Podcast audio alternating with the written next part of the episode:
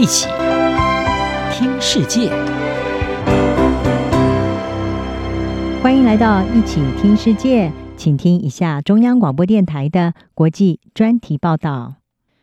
今天的国际专题要为您报道的是：加萨乌克兰陷入长期冲突，二零二四战火难止。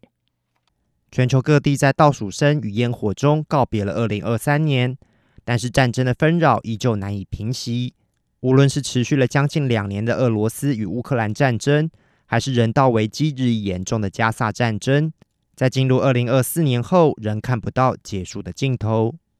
在二零二三年的最后一天，被以色列占领的约旦河西岸，有许多巴勒斯坦人聚集在雷马拉市的市中心广场上，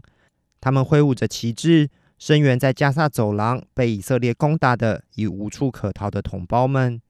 一名受孕人士表示，他们希望告诉加萨民众，他们并不孤单。这次在雷马拉的示威是要传达讯息给加萨人民：我们与你们同在，我们不会离开你们。巴勒斯坦激进组织哈马斯在去年十月七号对以色列发动突袭，导致一千一百多人身亡，两百多人被挟持后，以色列以猛烈的空袭与地面攻击报复。但也波及加萨地区大量的平民，在这场战事中，已有超过两万名巴勒斯坦平民丧生，他们大多是妇女和儿童。以色列军方在一月一号宣布将从加萨撤离数千名士兵，进行重新部署，战事并将进入下一个阶段。这反映出以色列面临美国的施压，要降低在加萨的攻击强度。并转向以更具针对性的做法来打击哈马斯。不过，以色列军方表示，为了实现摧毁哈马斯的战争目标，他们需要进行持久的战斗。因此，预估这场战争可能会持续整个二零二四年。除了以哈战争外，俄罗斯和乌克兰的战事同样看不到终点。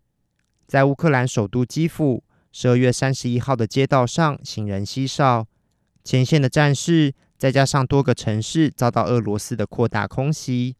乌克兰民众并没有太多庆祝新年的心情。虽然有少数人仍会外出感受一下跨年的气氛。随着乌克兰战争在今年二月届满两周年，战场局势仍不明朗。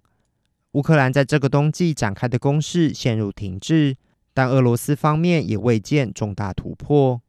俄乌双方最近都加强了空袭行动，包含乌克兰在十二月下旬炸毁了被俄罗斯占领的克里米亚地区一艘俄罗斯的大型登陆舰。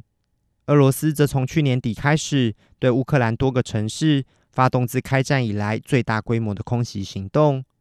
乌克兰随后也轰炸俄罗斯的西部边境城市，还以颜色。进入二零二四年，乌克兰战局的关键。被认为仍要看欧盟和美国的动态而定。欧盟在去年十二月决定与乌克兰和邻国摩尔多瓦展开加入欧盟的谈判，这不仅仅是象征性举动，更代表着欧盟对基辅的持续支持。因为一旦俄罗斯取得全面胜利，乌克兰要加入欧盟会变得更难以实现。但另一方面，欧盟提供给乌克兰的五百四十亿美元财政援助计划，则遭到亲俄罗斯的匈牙利总理奥班阻挡，